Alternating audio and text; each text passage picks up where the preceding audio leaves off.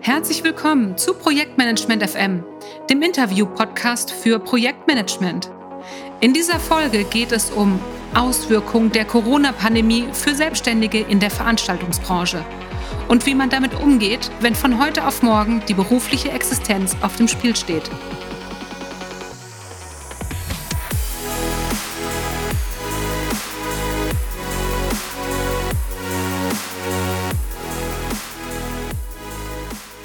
Wie angekündigt sprechen wir in dieser Folge über die Corona-Pandemie.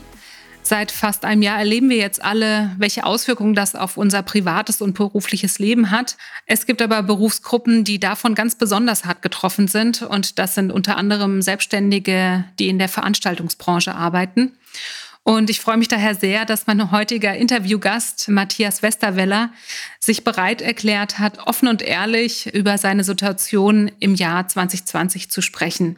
Vielleicht stellt sich jetzt dem einen oder anderen die Frage, was das eigentlich mit Projektmanagement zu tun hat. Ich finde eine ganze Menge. Es geht bei Menschen wie Matthias darum, dass die berufliche Existenz von heute auf morgen auf dem Spiel steht, man sich komplett umorientieren muss und wie man eigentlich emotional mit so einem Ausnahmezustand umgeht.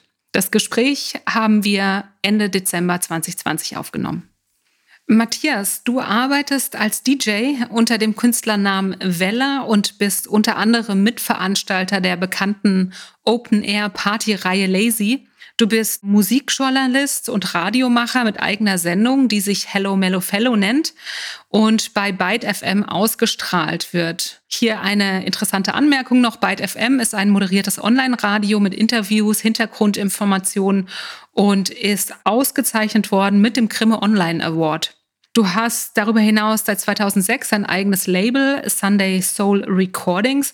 Und wenn ich mir das alles so anschaue, hast du dich vielseitig und erfolgreich in der Musik- und Veranstaltungsbranche verankert und konntest davon auch bisher gut leben. Im Vorgespräch hattest du mir gesagt, dass äh, dein Kalender voll war, als 2020 startete, dass es eigentlich nach einem beruflich erfolgsversprechenden Jahr aussah. Und dann kam der Lockdown. Alle Veranstaltungen brachen weg und mit ihm natürlich auch deine Einnahmequellen. Ich frage mich, wovon hast du gelebt in 2020? Gute Frage. Ich habe mein Erspartes aufgebraucht. Ich habe mir Geld geliehen von Freunden, von meinen Eltern. Ich habe versucht, mehr Platten, Schallplatten zu verkaufen aus der eigenen Sammlung.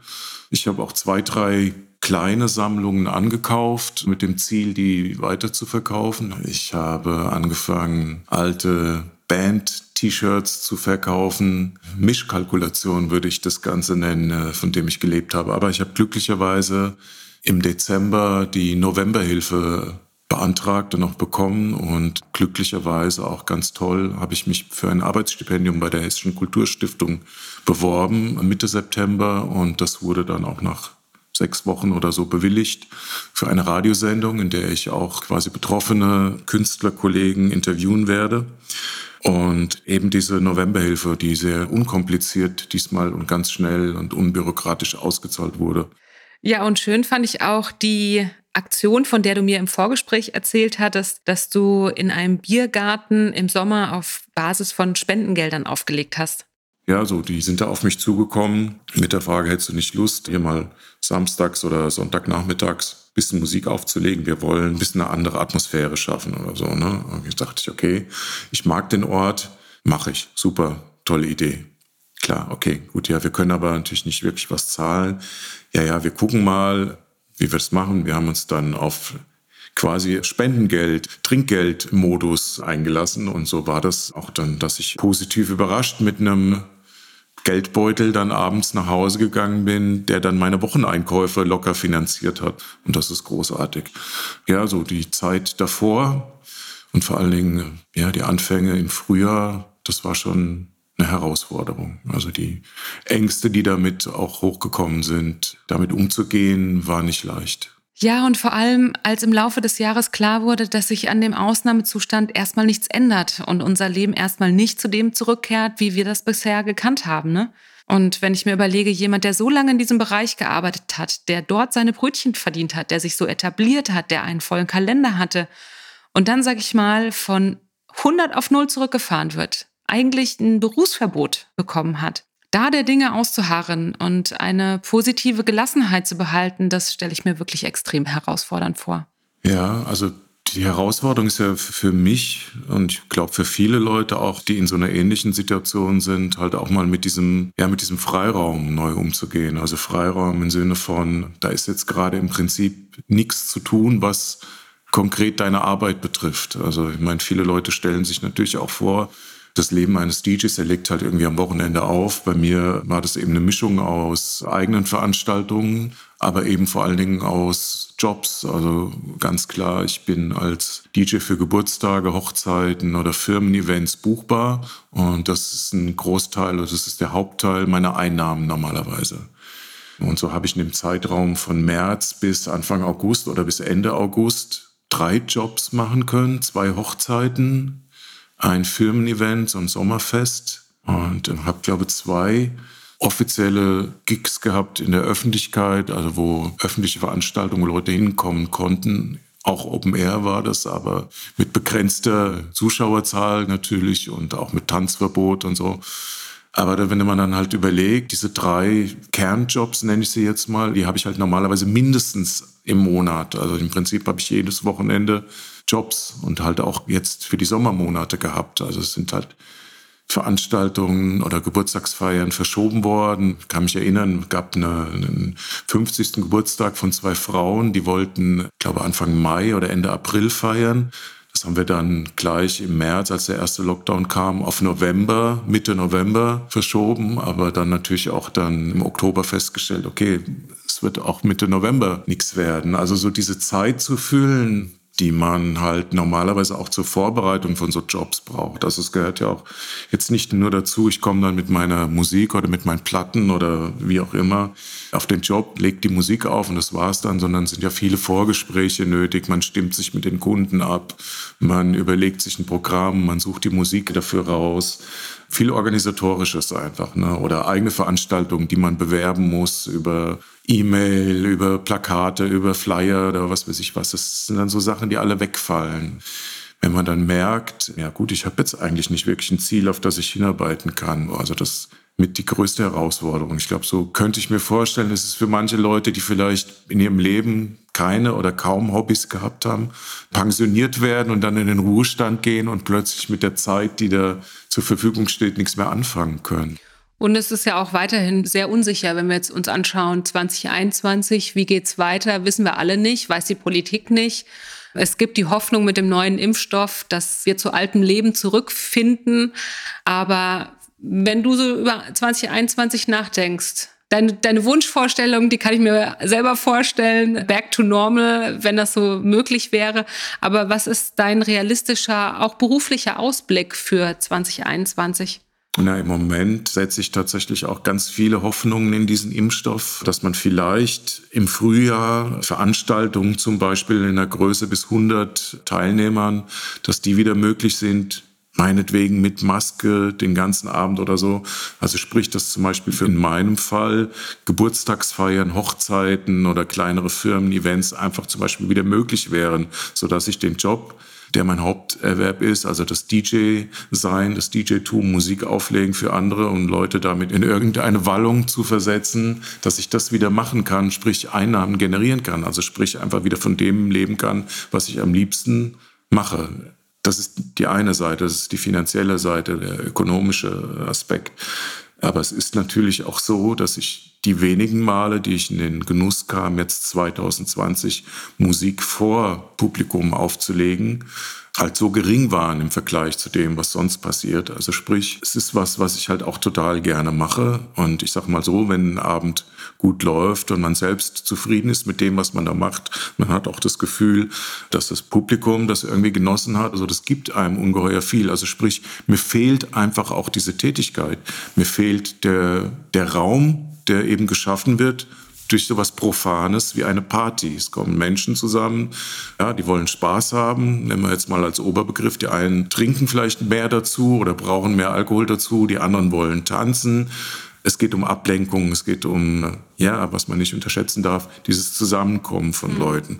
Es entsteht eine andere Energie, es ist was ganz anderes. Deswegen funktionieren für mich auch nicht wirklich Streaming-Geschichten, ja, im Live-Musikbereich vielleicht noch eher. Also ich kann mir zu Hause auf meinem Laptop dann Konzerte Wiener Philharmoniker angucken, aber es ist ja doch was anderes, Als wenn ich in der Staatsoper in Wien sitze und neben mir sitzen tausend Pinguine mit ihren Frauen, als ja, als wenn ich das nur im Fernsehen halt irgendwie sehen kann. Und so ist es natürlich auch mit einem Party-DJ, der jetzt bei Arte, wie heißt es, We Stream United oder We Are United, gibt es eine Initiative von Clubs äh, in Deutschland, die halt dann DJ-Sets live streamen, äh, mehr oder weniger live. Meistens sind sie natürlich aufgezeichnet, aber dann kann ich, wenn ich das live verfolgen will, um 18 Uhr mich vor meinen Laptop zu Hause setzen.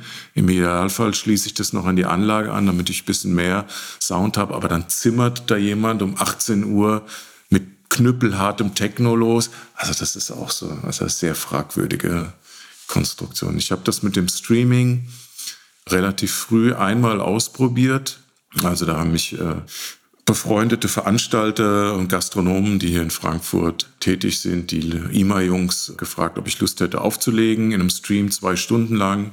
Und das war zu einem Zeitpunkt Anfang April, wo ich gemerkt habe, okay, wenn ich das von zu Hause machen will, ich hatte das nämlich auch überlegt, der technische Aufwand ist doch größer als irgendwie gedacht und so, wenn man das proper machen will und wenn der Sound zum Beispiel gut sein soll, dachte ich, okay, nee, klar, mache ich, ihr kümmert euch um die Technik, ich komme einfach mit meiner Musik. Und das hat auch Spaß gemacht, das war okay, aber es ist schon. Kann das andere nicht ersetzen? Es kann das andere nicht ersetzen und es ist doch auch relativ langweilig, irgendeinem DJ zuzugucken, der am Plattenteller steht oder an den CD-Spielern oder am Laptop steht und relativ konzentriert und da einfach sein Ding macht. Was es braucht, sind die Leute, die um einen herumstehen, die mit einem tanzen, die mit einem lachen, die mit einem anstoßen und die Party zur Party machen. Ja. Also wir wünschen das dir beruflich, wir wünschen das uns allen gesellschaftlich, emotional, dass das auch wieder klappen kann. Wenn es trotzdem eine weitere Durststrecke gibt, gibt es irgendwie einen Plan B, den du für dich dir überlegt hast? Also den Plan B, den habe ich leider immer noch nicht gefunden, aber der Plan B würde ja dann im Prinzip darauf hinauslaufen, einfach wirklich was ganz anderes zu machen, aber das ganz andere habe ich noch nicht wirklich gefunden. Oder vielleicht muss es auch nicht das ganz andere sein. Natürlich wäre was, was mit Musik zu tun hat, einfach noch das naheliegendste, weil das ist das, was ich im Prinzip kann, wo ich mich auskenne.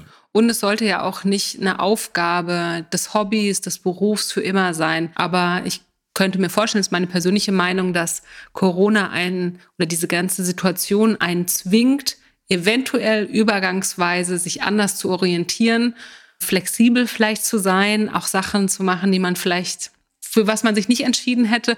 Oder im besten Fall, und das wäre jetzt meine Abschlussfrage, neue Wege für sich zu entdecken. Also hast du, wenn du an die aktive Corona-Zeit jetzt in 2020 zurückdenkst, irgendwas, wo du sagen kannst, das war auch was Gutes aus diesem Jahr. Total. Ich habe gemerkt, dass ich mit guten Freunden, mit denen ich lange befreundet bin, einfach wieder mehr Kontakt aufgenommen habe.